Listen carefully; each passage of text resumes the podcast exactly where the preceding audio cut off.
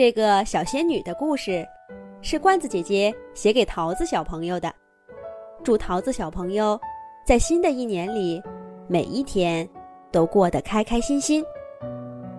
从前，天上有一位美丽的小仙女，她是无所不能的天神的女儿。伟大的天神为她建造了一座世界上最美丽的花园。小仙女就在这里无忧无虑的生活。这一天，天神来到花园里，对女儿说：“我的孩子，作为仙女，你可不能整天待在天上，你应该到人间去，用你的法术去帮助人类。”小仙女问天神：“人类是什么？他们在哪里？我能怎么帮助他们呢？”伟大的天神摸着小仙女长长的头发说：“孩子，你从这里出发，一直向下飞，就能看到人类了。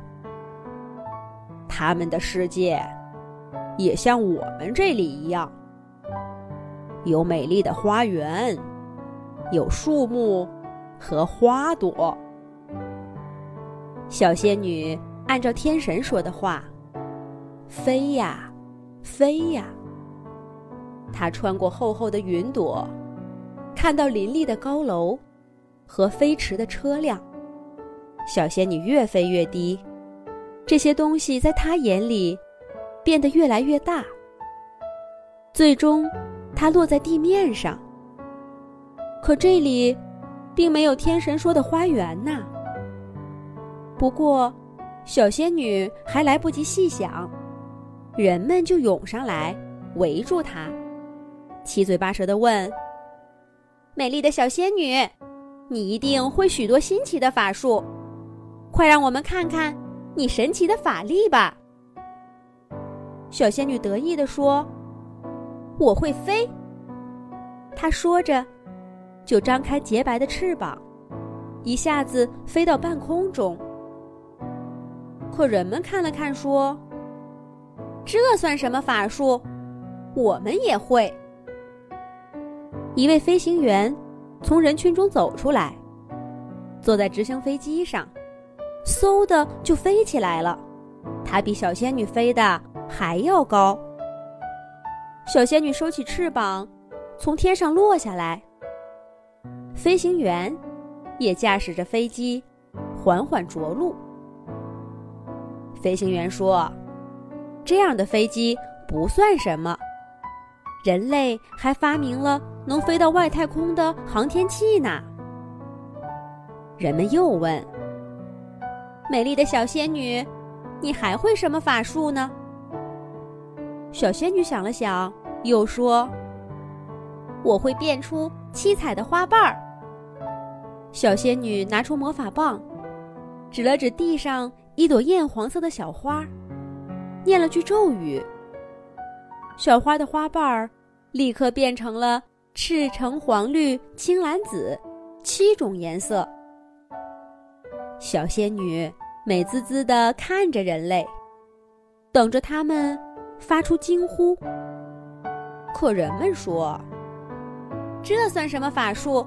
我们也会。”一位科学家从人群中走出来，把小仙女带到他的实验室。小仙女看到实验室里摆满了各种颜色的花，最多的一朵花上有十几种颜色，比她变出来的颜色。多多了。科学家告诉小仙女，这些都是用最新的生物技术培育的。想让花朵长什么样，花朵就能长什么样。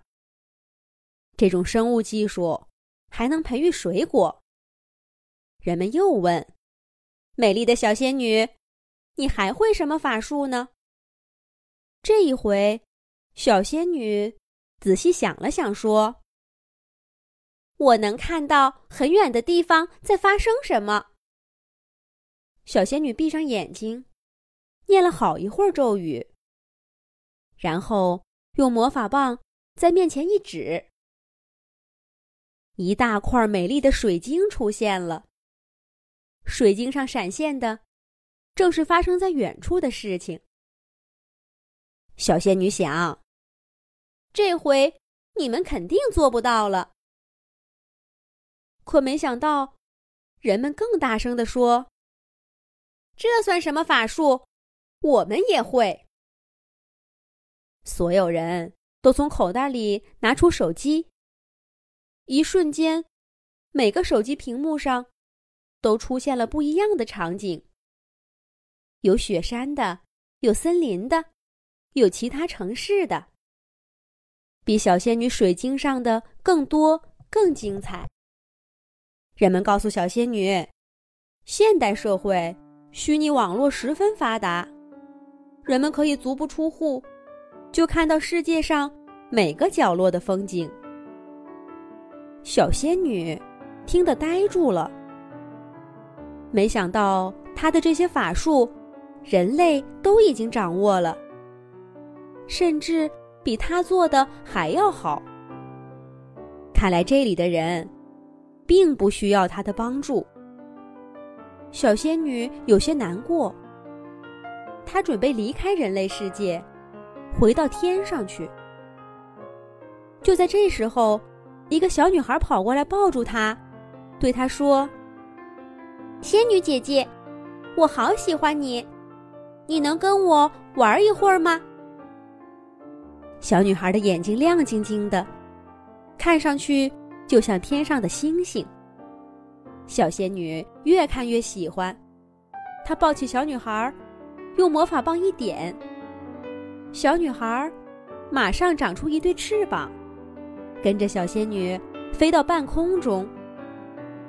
更多的小朋友叫嚷着：“仙女姐姐，我也要，我也要！”小仙女一一给他们变出小翅膀。一大群小朋友都飞了起来。